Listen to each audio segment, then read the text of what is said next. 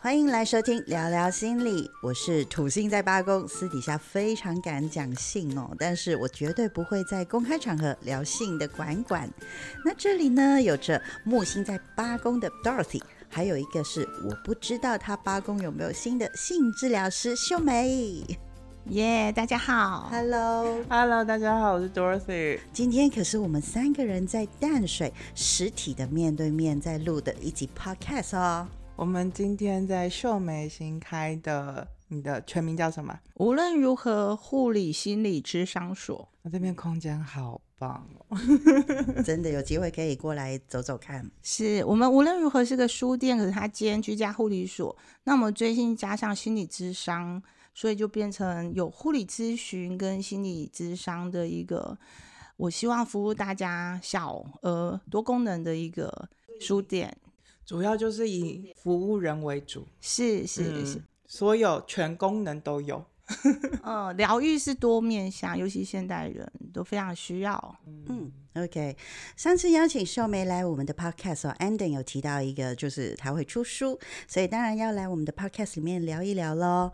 我这个在广告圈、行销圈混了那么久的人，有一些习惯还是会跟文学圈或者是分享书本的专业人员有一点不太一样。而且我又不是心理圈的人哦，所以我在看书的角度又变得更不一样了。那这一集呢，我会用我的方式去聊一聊这本书，呃，或者是可以说，我不会那么单纯的去聊这本书的内容哦。所以呢，首先我得要先问一下秀美，出了第一本自己的书，写书的感觉如何？很痛苦吧？哦，是有一种我欠的总是要还，一种还债的感觉。再来就是，其实我都一直不敢告诉别人，我从小到大梦想就是想要做当作家，哦，这有什么不好讲的？因为我觉得当作家是很了太不起的事幻吗情。？没有，我到现在都觉得我只是个作者。哦、嗯而不是作家嗯、可是我觉得写书是我一直想做的事。嗯，嗯，可是我觉得现代人连看书都奢侈的时候，写书更奢侈。嗯啊，真的，你如何在这么拥挤，然后你一天被各种事物塞满，你的注意力也被很多山西产品占满的时刻，你要静下心来完成一本书，而且是，哦，我希望是送给这个世界的礼物。我希望是我死掉之后，这本书仍然发生作用。嗯呃，因为我作为一个助人者，我累积的实践知识，我希望这本书的副标题，英文书名我们是要拿出来念一下。，To be your own sex therapist，、哦成为你自己的性治疗师。，OK，嗯。它是一个我自己成为助人者的过程累积的时间知识嗯，哦、所以出书的感觉是有一种我也五十岁了，本人绝对看不出来。谢谢你。可是十年前跟今天没有什么变，所以我们刚刚有偷偷聊一下医美做了什么。医美好贵啊，穷人真的负担不起。希望我越来越有钱。这本书呢，我其实应该早点写，因为我照顾我爸爸妈妈，他们七十岁，其实医生就说他们病危，一直到八十五岁，现在越来越健康。是啊，嗯，然后我觉得老人家健康，我们真的省了很多事情，也省了很多开销。所以我觉得我本来也想要写居家护理的书，或者我陪我妹妹走过忧郁症，嗯她本来非常严重，是几颗药，后来就一颗药不用吃。嗯哦，因为我跟她住了半年，一直到现在都在陪伴她。我觉得我也很想出做一个精神家属，嗯，哦，这个很需要。然后我也想要写护理工会的书，就是我在啊陪伴对护理人员争取劳动权益我跟秀梅认识就是因为护理工会那一段。是，然后我也觉得无论如何，书店女工的故事很值得写。我真的再次推荐听众有机会来秀美的无论如何书店，那是一个非常疗愈的空间。是所以你不觉得我有这么多议题，结果出了一本性治疗书，这就是命运啊！我一直想写书，可是一直都没条件。那我觉得是要拜那个台剧所赐，嗯之后会播映的台剧是全东南亚第一个，就是在讲性治疗，嗯是杨静华演的性治疗师的故事。嗯那他有来无论如何书店来访访谈，然后我有到剧组去协助导演，嗯然后去拍怎么诠释性治疗，其实很有趣。然后你知道 最有趣的是，我在教杨静华的时候，嗯，全场鸦雀无声，然后大家都跑来看，就是比如说呃早泄，你要用训练，对，然后自我训练的手势是什么？我觉得我好像大型卫校见现场，我在剧组，真的他们好有兴趣，大家很想知道，很想知道。所以我是因为这个剧，然后出版社就觉得，哎，那你要不要也出书？然后呃，以后有这个剧的时候，因为我在里面有演工作坊的老师，啊，我在里面有演。哦，所以到时候大家是可以看得到你的。对，然后是这个原因让我觉得，哦，那我是不是赶快把书写一写？嗯然后如果剧出来了，大家也会更了解什么叫性治疗，嗯，是就这样。所以这是命运啊，就是我在心里面一直在写书。嗯，是这个世界需要这份礼物，你把它给生出来，送给这世界的礼物，这个时候需要。所以你现在除了就是性治疗师，多了一个角色就是作家啦。是，然后呢，我们的失婚太太呢，在整个过程里面给我了非常多的帮助。就是写书是非常孤独的事情，嗯，是而且是要伙伴的，所以我现在要全力支持失婚太太的第一本书。第一本书，哦，我们一起写的第二本书。对，耶！这次就是我要那个 push 你了。感觉很有压力哦。哎、我觉得真的要有压力才写得出来，对，真的像生小孩一样，真的是要追杀，从产到生出来过程，子宫要收缩，而且会生不如死，要挤出来，真的，真的，真的是挤出来挤出来之后其实会舒服的。然后小孩生出来了，他就有自己的生命了。对你就要学会放手。所以我觉得这本书好像跟我没关系了。现在 真的啊、我写完就觉得，哦，大家对这本书有各种的，评价或者是各种的想法。嗯哦，那我的心理圈，甚至做心心理师里面做性智商的，嗯，专业伙伴，他们给这个书很高的评价。他说性智慧，因为我的副书名“你不可不知的性智慧”，对，可是我的书名很惊悚，不会，我觉得很棒。真的。男人的忧伤只有屌知道。你知道这个书名造成很多困扰。那个有和书店啊，他搬新书发表，然后他有把海报贴在门口，他的书店门口就是一个大马路。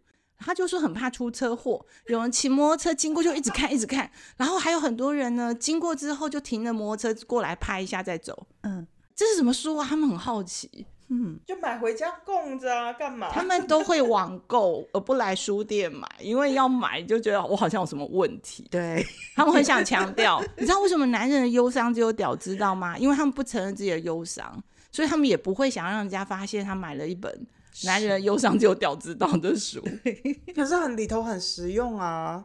就所以他们会偷买。所以我的书电子书卖的比较好。可是我觉得你的那个封面啊，那时候我跟管管看到那个封面的时候，我觉得发现最好笑的事情，所有人都说，啊，大家有兴趣可以去先 Google 看一下那个画面。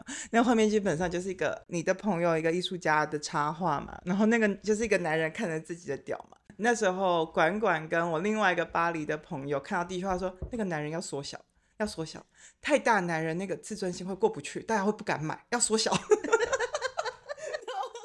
觉得看到东西完全不一样，快对，光是封面大家就有很多投射，是我们都活在一个被投射跟投射别人的世界、啊。性充满了想象跟投射，最大的性器官就是大脑，可是会导致你性功能障碍的。也是你的大脑。对，我想要用两性差异的立场来看哦，为什么你会想要帮男生来写这一本书啊？是因为男生有很多状况是不敢说出来呢，还是说女生其实也没那么了解男生啊？哦，我的朋友啊都跟我抱怨，他说秀美为什么要帮男人写书？我们女人很需要。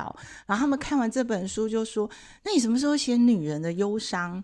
那我就开玩笑的说：“好吧，那我来写女人忧伤。”哈、嗯书名叫做《女人忧伤》，男人不知道。嗯，P.S. 副标嘛，男人并不想知道。然后在 P.S. 副标，因为男人忧伤只有屌知道，就男人自己都不知道自己的忧伤了，他哪有空去理你的忧伤啊？对，其实男人是无法自我觉察的，男人是跟自己的感受隔绝的，是，所以女人一天到晚说你为什么不了解我？哦，你为什么没有办法知道我要的是这个？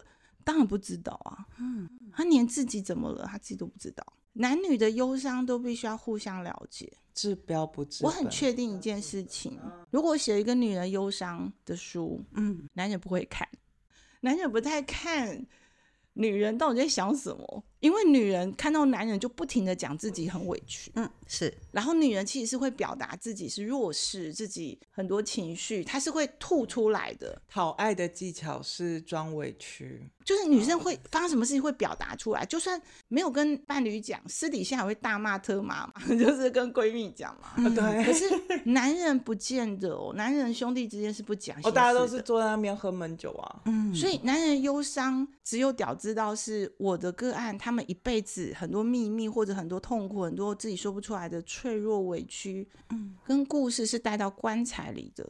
哇，今天是他们的屌出问题，所以屌常常帮他们求救，嗯他们可能忧郁导致阳痿，嗯。嗯，他们很常见，嗯，对对，他们可能是关系里面很挫折，然后他其实没有什么互动的经验，在跟异性互动很匮乏的时候，他会早泄。是。渣男不早泄，渣男很有经验，嗯渣男很多练习。而且渣男把自己照顾的很好，所以他才渣嘛。是，可是我发现来我面前很多好男人都是早泄的，是，嗯，都是有性功能障碍的，因为他们说不出来，他们苦闷，他们要装坚强，他们要照顾女人，他们性功能问题超多，所以他们在我面前的时候，他们才讲他们的忧伤。为什么？因为屌出问题了，他们要面对了。因为没办法再照顾他的女人了。所以这本书叫做《男人忧伤只有屌知道》。我是其实是作为一个女性，我很同情男人，嗯尤其是好男人，让人很心疼的。他其实是想好好的爱的，他其实是想付出的，嗯可是他不会那个方法跟技巧，所以让女生觉得好无聊、好平淡哦。你这种人嗯像白开水一样，我怎么喝得下去呢？我这个年纪就是要喝个烈酒哦，让我嗨，让我晕，是让我感觉。那为什么好男人不学习让女人嗨呢？其实撩一撩，有些技巧很简单。我们刚刚在聊巧克力，就是一个情趣用品。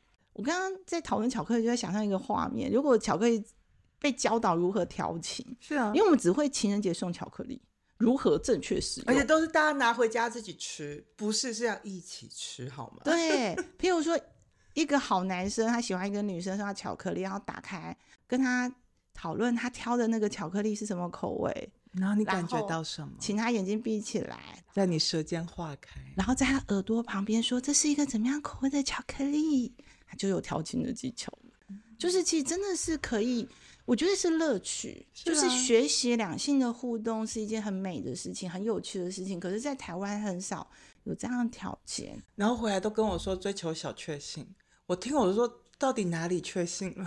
就是对你买了很贵的巧克力，跟你喜欢的人一起分享，是那个那个对我而言那才有信啊，才有真的确信嘛。一百种吃巧克力的方法。好，那如果以我看完这本书的感受去分享哦，我觉得说这本书的阅读对象，男生跟女生其实都需要看看。但是因为我们其实都知道哦，在社会文化背景上面，或者是父权主义的环境之下，其实男生已经比女人多了很多地方的优势，甚至是优越哦。所以呢。你说要我们女人去多懂一些男人的忧伤，我相信有很多女生就会觉得说，啊，我懂了以后，男生就会对我好一点吗？我们女人已经够吃亏了耶，为什么我要懂他们更多？那你是这本书的作者哦，你会怎么回应？那如果说 Dorothy，你站在一个心理治疗师的角度，你会有什么样的看法？我觉得我这趟回来最大的冲击感就是那个小确幸，我都会觉得为什么大家不贪心一点？那个我们刚刚在讲，那男的女人都适合看这本书。像管管讲的哦，像是父权主义啊，对啊，他很，老实说，他很巨大、很无力、很，它是很结构性的问题。然后男人女人好看这本书的目的是什么呢？就像你讲的，我们女人够吃亏了，为什么我还要去懂他们更多？我的立场会是，对啊，我们已经很吃亏了，我们可以贪心一点，我们学会怎么样跟他要到更多。为什么大家不敢去要更多？而且是让他就像我们在讲，在吃巧克力也是，我们花了钱吃了巧克力，但是我们怎样更会吃它，更享受它？有吃巧克力的一百种方法，为什么大家不再更贪心一点呢？这个是我还没有回来台湾前还没有这么强烈的感受哎，可是我回来台湾，我真的发现，哎，大家很会过生活，什么都是小确幸，也钱也很敢花。我们要享受就到最极致，我们要快乐，我们有没有办法更精致，或者是那个感受更强烈，或者你真的感你要爱你就是真的感受到被爱，就算你以为撒娇装可怜，你要到的爱，我们可以要，甚至可以要到更多。嗯，我们可不可以感受到更完美的，或者是可以饱满生命的东西？所以你刚刚先问我说，我会怎么样的角度哦？我会觉得，当然，男人女人都要看的原因，是因为性是一件很美好的事。我们为什么不能够贪心的都要呢？尤其是我男了解男人的忧郁了，我自己也会可以更享受嘛。嗯，是啊。如果用荣格理论来讲，我们既是男人又是女人。嗯，我们以为我们在了解男人忧伤，其实我们是透过男人忧伤了解女人的忧伤。其实里面的故事很多都是我在刻画男女之间不同的角色，他们其实变得对立了。嗯，也就是这个问题的背后，其实有着一种男人是加害者，女生是受害者，而这件事情是很扁平的。嗯哼，父权主义下，男人女人都是受害者。嗯，在一个社会结构下，我们都很痛苦，只是不同样貌的痛苦。嗯。所以，我作为一个读懂男人痛苦的人，不是因为我成为性治疗师、成为一个心理师，我才读懂。我从很早以前，我在听我护理学生的故事，嗯，我就觉得哇，这个故事很有趣。我举一个例子，我给护理学生，因为护理学生其实都有避孕的尝试嘛，我们最基本的会考试嘛，所以很多人跟我讲说，哎，性出了问题，是不是性教育？我的经验真的不是性教育，因为老实说，你 Google 一堆。网红也一堆，所以我的学生他们都知道如何避孕，可是怀孕很高哎。护专的学生，他们只要离开学校、离开家外宿去全年实习，因为我们有一个几乎一整年都要嗯去不同的科别，然后常常跑不同的医院，他们是要住外面，都很多怀孕的事情。嗯，然后有个学生曾经跑来跟我。哭很久，你知道他哭的之惨烈，让我以为他被强奸了，还是他发生什么可怕的事情？结果他跟我讲说：“老师，我怀孕，然后堕胎。”他对这件事情非常不能接受，因为他是一个家教很好的小孩，嗯，他爸妈也都很保守，然后他很自责自己怀孕了。我就听他讲那个故事的时候，我我就听到一个哇，她男朋友很爱她哎，因为她是处女，然后她男朋友是第一次，然后他们就中了。然后他就在天雷勾动地火的时候，其实没有心思打断。在寒冷的冬夜，说我去 Seven 买一下保险套再回来，这件事情不符合人性哦。然后他也不知道事后避孕药，对，没想到那么多，没想到那么多，沉溺在恋爱氛围，然后结果就中了。中了之后，这男生非常痛苦。这个学生很保守，他觉得我是会人，怎么可以不懂？哦，怎么没有避孕？然后他更无法想象爸妈怎么看他，所以他每天都在哭。然后后来他就自己吃 RU 四八六，嗯，他就排掉了，嗯，真的是一颗卵子像那个桑葚一样，然后很痛嘛。然后去上厕所的时候不小心扑通，她还叫她男朋友来看，她说：“你看，跟解剖课本一样，他真的就是一个受精卵。”嗯，然后呢，冷笑着把它冲掉。痛哦，我的妈呀！然后这男生就崩溃，对。然后那男生就每天送鸡汤给他吃。其实男生不会做饭的，他就煮很多补品。这女生拿到补品就冷笑说：“你以为这样就原谅你吗？”所以他在整个过程，因为这女生沉浸在自己的痛苦，她一直对这个男生冷暴力，一直在一个受害者的状态。而这个男生他其实是。很想娶她，很想负责，可是他他根本他有美好的未来啊，他没有想要生下来，他只是痛恨自己这个处境，所以他就觉得都是你，如果不是你，我就不会怀孕哦，就一直去骂这个男生，这个男生就是一路忍辱负重，一直到他哦，真的是真爱哎。一年之后，这男生又提分手了，对啊，因为他发现这女生心情变好了，好像过了。对，因为他们有共同的朋友，他们是国中的同学，然后他就到处讲这件事情，所以这男生已经变渣男了。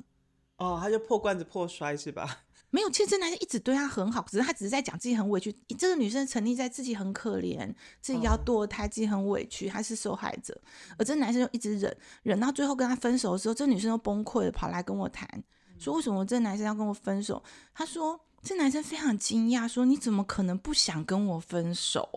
嗯，我以为你一直都想跟我分手，我只是担心你，所以我一路陪伴你。那我觉得你现在好多了，我们可以分开了。也就是他的孩子失去了这件事情，对男人而言也是一个创伤也是啊。痛啊，是，而且这男生他就是一个天雷勾动地火，跟这女生一起发生了，他也在承担啊。是，他也没有不娶她，不负责，不想要跟他继续啊。嗯可这女生却非常痛苦的进入自己是受害者，出不来。这个故事，我觉得这男生很可怜哎、嗯，是，也就是有时候你听懂了男人的处境，嗯。有时候你会觉得这个角度是从哪里切入的。呀，嗯，如果只有女人视角，我觉得对男人是不公平的，或者嗯。是这样的故事里，男女都没有得到幸福啊。嗯。也就是其实好好的一起面对，其实这件事情是考验一个男人要不要承担，嗯，考验一个男人要跟你一起面对。通过这个考验，你发现这男人很适合，那其实可以走下去。是啊，可是他却深深的伤了这个男人，他把这个男人骂到猪狗不如，可是男人仍然陪他，而最后分手了。为什么？因为爱已经磨损了啊，是啊，他已经走不下去，他只是基于道义、基于嗯情感想要陪他走一段。那你如果好多了，嗯我都陪你，走一年了，那是不是我们就各自分手了？嗯，然后这女生又继续去控诉这个男生，所以这男生就没朋友了。嗯你把对方毁掉，然后自己也没有得到，所以就是你知道背后是什么？我说性治疗其实社会治疗就是这个意思，就是男人忧伤就有屌知道，其实我在讲的是我们为什么忧伤，有时候不是我们自己的问题，是整个社会怎么看性。所以这个女生承受什么污名，跟那其实十年前的故事，那时候的处女情节还是非常严重，家里面的那种保守氛围让这个女生自己无法面对自己。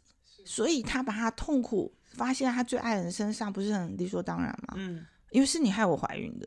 我觉得男人忧伤只有屌知道，背后我完全不觉得男人女人要分化。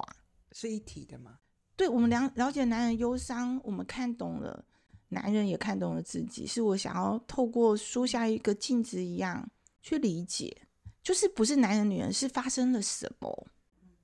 然后里头很多，所以你的写作方式是写了很多人个案的故事，那真的是一个一个血恨泪的爱情故事哈。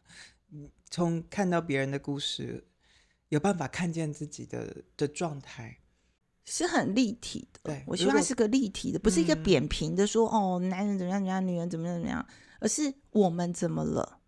所以这是一个我们的书，不是男人，也不是女人。然后，嗯因为其实我做一个性治疗的师的过程背后，其实是我自己的故事嘛。嗯，就是我六岁的时候就有性经验，嗯，我六岁的时候就有两个大哥哥跟我玩，然后这件事情影响了我一生。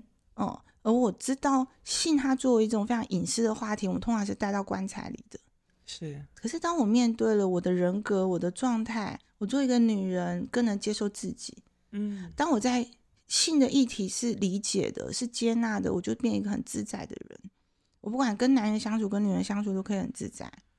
而这个其实是非常重要的，所以我比一般的女生更懂女生作为一个性的受害者经验了什么，嗯而我却写了男人忧伤。我可以在这边分享一个，就是那时候我在陪秀梅写这本书的时候啊，老实说，那是我在离婚最痛苦的阶段。可是我要去用让自己去思考一个屌的忧伤是什么。我得说那时候是很痛苦，甚至有点精神分裂。就是 那时候巴黎的朋友都有点被吓到，约会我会都会把约会的男生吓到，因为我就直接讲说不好意思，我刚刚才在那边想那个屌的事情，给我个五分钟静一静。但我得说，因为有这段经验了、我反而跟我前夫的要说恩怨嘛，或是我的创伤哦，嗯我反而有一种升华的感受。现在回来台湾，真的有一种啊，那个有点距离。刚刚管管问了，为什么女人也要看？有的时候真的就像秀梅讲了一句话，我觉得很感动，说这是我们的书，男人女人，我们是，我们是一起的。对啊，我前夫搞的那些东西，就会有一种嗯，哦，他的屌其实让他很痛苦吧。当我可以说出这句话的时候，那个我就跟他切断了，这个人就不会再参与到我的生命了。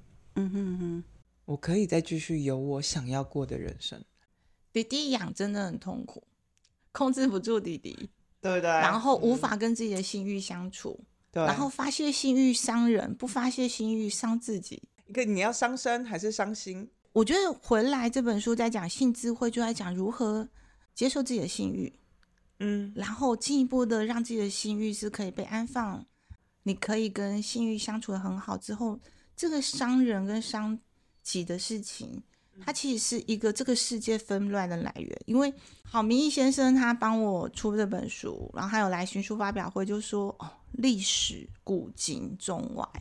多少优秀男人毁在女人身上，一时的失控，他可能把持了一辈子，就是一个诱惑没把持好就完蛋了。郝明义先生，我敬佩你的诚实。嗯，就是的确，大部分男生真的就是这样，就是功成名就，最后毁在这个议题嘛。你看最近有多少名人也是，哎，这时候得说，法国人对于这件事情会觉得是你是个正常人比较不会让你社会性死亡。啊，比较有容错率啦。我觉得台湾好像真的容，就接受你这样子做错一件事情，好像你就那个污点会把你给毁掉。公众人物的那个容错率很低啊。哦，不好意思，连我们的总统都都可以带着就是小三这样半夜骑摩托车自己拍拍照，我们会觉得哦，这是他的人格特质，哦，他他是这样的人啊，跟他的能力没有关，嗯，因为法国人大家都这样啊，我们最近有新总统，他应该很羡慕，他 不是好爸爸的形象吗？好老公，好所以他容错率很低，他会很羡慕 法国人对于这方面这么开开不是不是开开放我觉得不是开放，是他们喜欢丑的东西。应该是说欣赏丑的艺术嘛对。对对对对，因为只有美的很无聊，你知道吗？要真的吸引到人，其实要有一点点瑕疵，你就会真实，就有温度。就是那个什么，不是，比如说男人的那个烟味，有些有些女人是觉得那个烟味很 man，啊，那种瑕疵会让人有肉有真的感受的。我再讲一个故事，就是其实我听到好多女生哭诉的故事，最后我同情的却是男人。我讲都是很久以前，我累积很多故事。就是有个护理学生，也是他毕业之后也是跑来哭得很惨，然后就说他被甩了，嗯然后听起来就是男人把他甩的很过分。就我听着这个故事，觉得哦，这什么？就是这男生很爱她，她是一个漂亮的护理学生，然后毕业之后也是一个很有能力的护士嘛。然后这男生就追她，追很久，追上之后对她非常好。可是有一次啊，这男生就跟她说：“我有一个朋友已经五年不见了，他在国外回来，所以我这个礼拜六晚上我会想要专心的好好跟他叙旧。嗯可是如果你打电话来，其实是会打断的，就是我会分心没办，法接因为我，那时候哦 OK，很想专心好好的跟他聊。嗯所以我先跟你讲，我礼拜六晚上没有办法陪你。哦，很贴心啊。对，结果呢，这个学生说好啊，没问题。结果礼拜六晚上，他忽然觉得有别的人比我更更重重要要。上次管管我们才不是才录到吗？你要告诉我你在哪，我要随时找到你。他有啊，他都跟他讲了，然后可是他忽然自怜说：“你不是最爱我吗？你不是说这个世界你最爱我是对你最重要的人？可是今天晚上别人比我更重要。”他就丢高了，丢高之后就打电话哭、欸，哭着说：“我觉得你没有那么爱我。等一下，你说你爱我这件事情不是真的，所以你现在没有办法陪我，是因为别人在你心里面更重要。”结果这个男的就说：“好啊，那我现在去找你。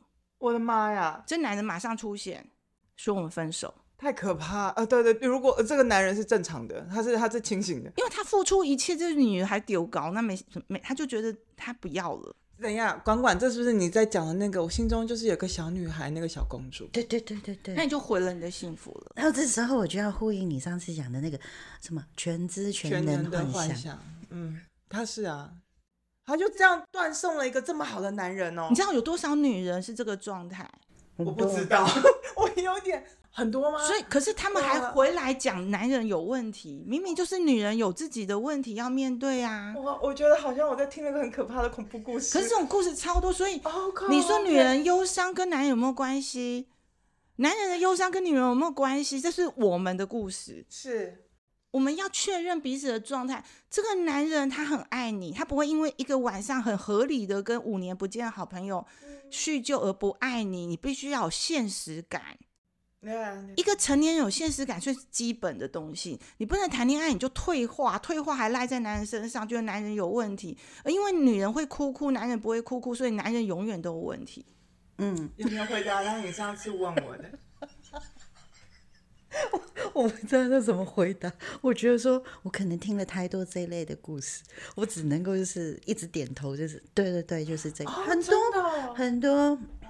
所以我学生跟我哭的时候，我就是骂他，我就说你男朋友很合理，他对你完全百依百顺，可是他在关系里有一点点自我的界限跟要求是健康的，是这才是健康的。如果他连这个界限跟要求没有，其实这男人后来嫁给他，绝对会百倍奉还。重点是这个男人如果当下吞下去，我觉得这个男人绝对以后会报复，对，一定会报复。这个才要得到你。啊，对，这个得到你之后，你跑不掉。你帮我生小孩之后，你再看着办。嗯，确定你跑不了的时候，就有有心机的男人是玩这个的，他会囤，因为他在你身上有沉没成本了。你这么任性搞他，他就帮你有个小本本记下来。我跟你讲，就是自己本来是一个美丽的爱情故事，都把它演成是爱情恐怖片了。就是这样，所以我觉得痛哭，我就是你在哭什么？男人比较需要哭，只是他哭不出来，就一种忧伤叫哭不出来。嗯嗯，因为虽然我是个性治疗师，有男生个案，有女生个案，可是怎么听都觉得男人更需要有人帮他把故事写出来，因为他自己写不出来。嗯，他写出来自己很孬啊，很弱啊。哦，对，对。讲到弱这件事情哦，真的就是下一题，下一个题目就是男人的忧伤这件事情。因为呃，我想要用之前的那一部电影来聊聊，就是《Barbie》。对，因为呃，之前有讨论过这一个电影的看法嘛。因为里面有一个很核心的一个概念是，Barbie 开始去认识自己的时候是在 ending，他去了地方是妇产科。但是 Ken 呢，我们回头再看男主角这一个部分。Can 其实我们一直在提到，就是 who's can can 是谁？那 can 也是其实是需要去了解自己是什么，要什么，或者是追求什么，而不是说他只是一昧的待在那个父权的一个框架里面，而他需要好好的去了解哦。但是有一个点就是在于说，我们都知道要让男人好好的面对自己那一根小肉肉的时候，那个问题是需要勇气的，因为以你们的专业。有怎么样去让男人可以了解，说放掉某一种表象的自尊心，好好的接触这一本书，或者是找个专业的性治疗师，才可以认真认识自己，或者是了解自己啊。首先，我没有很喜欢芭比这个电影，对不起 不会啊，我真的觉得它太简化了。嗯，它是一个好的方向，可是它是一个大众电影。嗯，可是他的确不够深入，不够深，会很贴标签跟扁平的看议题，有点可惜。可是至少他的动机是好的，动能也是。他把那个框架画出来了啦，内容我们可以再填。嗯，是我建议大家去填这个内容，去看可怜的东西。是可怜的东西，的确是一个更有意思的女性电影，虽然他的导演是男的。嗯，所以啦，女人你写男人的忧郁，男人拍女人的性自觉。是啊，就是我真的觉得是我们，这是一个酷儿的时代，已经不是男人跟女人的二分法了。嗯，哦，我们都有一部分的男性，一部分的女性。我觉得我很 man，我做过一个很妙的梦。当我开始在思考我跟男人的关系，因为我以前是很依赖男人的，我需要吸阳气，你让自己充电。我好像研究所的时候有听过这个说法，有有有，我记得。我后来完全不是这个状态，我觉得我自己就是男人也是女人，我是一个完整的人。我就做一个很有趣的梦，我梦到我有一根屌，嗯，我在梦中就是睡觉起来，发现我长了一根屌，然后呢，这根屌有点摇摇欲坠，然后我就想，哎，怎么没粘好？而且还有一点脱皮，我就扒皮，结果它就掉了。所以我就觉得我正在长我自己更完整的部分，嗯哼，很有意思吧？精神分析，对我马上就就在想说，我要问下去嘛，我好多问题想问哦。可以啊，可以啊，那个那个屌长在你的哪里就是该长的地方，？OK，然后你看到他的时候是什么样的感受？好陌生啊！因为我那时候正是一个从很依赖男人是，要滋养我，到嗯我觉得滋养自己是自己的责任嗯的分界点，就是我还没有长好，我还在犹豫。嗯我放掉一个女性弱者的姿态，可以领政治那个父权红利，是跟不领这个不领这个，嗯意味着什么？意味着我觉得更完整的自己是父权红利所没办法给你的。是啊，呃，以前我觉得啊，如果一个女生漂漂亮亮的，警察来给你开红单撒娇一下，对怕死，或者是的确很多女生到了中年以后，会发现自己失去了父权红利，她的年轻貌美不在了。那个焦虑好，我们刚刚聊到女性竞争也在是这，可是我很早就在通过这个了，是啊，我很早就在想，这个一定很快就没了。对我而言，父权底下的女性红利哦，很像是百货公司的满百呃满千送百，永远会要你付出更多。那个很廉价，对啊，很其实这个这个东西嗯没我们想的那么的好。好用，哦，我觉得真的嗯好用的是你你自己能怎么完整你自己。嗯，所以那个梦是这个意思。所以回到这部电影，回到嗯可怜的东西，可怜的东西是在讲一个女性的身体里面有一个婴儿的大脑，是就很有趣。你是一个 baby，然后你在成长的过程里面，你对于性是好奇的，嗯当然后你还没有被社会女性塑形化之前，可是你作为一个女人，你有性欲，所以它里面对于这个小孩做一个漂亮的女人，然后自慰是非常坦率的，就那个嗯自慰啊，然后好玩哦，大家都应该来玩，因为很舒服，很为什么解压你们来来来一起自慰？然后就是，然后就是黑秀也是非常的率真，嗯，毫无忌惮的享受。而嗯男人真的被这样子的性给不知所措，哦，男人应该感觉得自己被吞噬掉吧？可是又很享受，又很很是着迷。所以我觉得女人的理解自己的性欲，破除到框架，我觉得可怜的东西讲的比芭比好太多了。当然，嗯，我觉得男人怎么面对自己的小肉肉，就是承认他只是小肉肉，OK？对我而言，芭比很像是一个导论，就是你大概知道有个框架，有个男性跟女性啊、在讲那个可怜的东西。我自己是还，我承认我还没有看，因为我怕我会哭之类的，所以我还没有看，但是我很期待。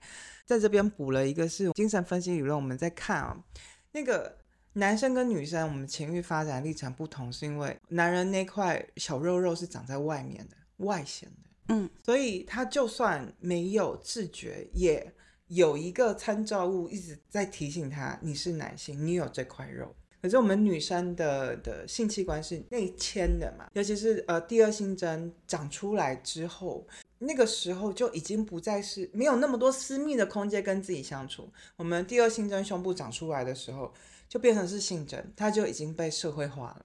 但男生其实有一段是很私密的，而且是只有他跟他，包含就是嗯为什么有一块，然后发现诶别人没有，不是每个人都有，女生没有，只有我有。我有，而且长到一半还会还会突然间变大变小，像弗洛伊德在讲那个阉割恐惧就在这里。哎，为什么有时候变大，呃，有时候变小，我没办法控制，它会不会自己掉掉？所以你刚刚说那个掉下来的时候，才会好想问，因为这个东西是可能听众不太能够理解，那个我们害怕失去的那个过程，是意识到谁害怕失去我。那其实是一个自我开始萌发的一个契机，所以呃，阉割焦虑其实不是怕那个鸡鸡被割掉，而是那个焦虑是你感受到自己存在，因为你有主体了，你才会感受到我没有了。我现在很想要爆雷，所以那个请大家 快转，如果不想要那个可怜的东西还没有看，不想被，因为我真的太想讲那个结局了，所以请大家一定要快转，然后那个看完再来听这段。嗯。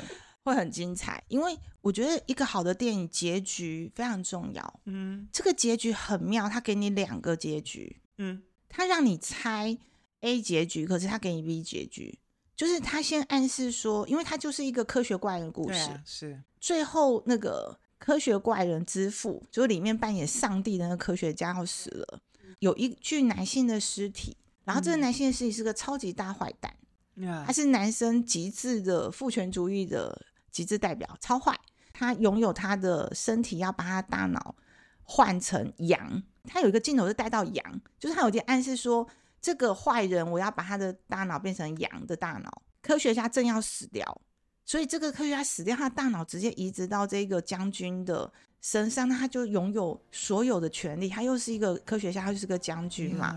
那这个人简直可以统治世界了，对，非常。所以科学家是他那个女主角的父亲。因为我那时候一直觉得，那就把这个要死掉科学家大脑，他是天才啊，所以那是人类的那个资产啊，所以这个大脑很值得保留吧。上面介绍的电影《可怜的东西》结局是什么呢？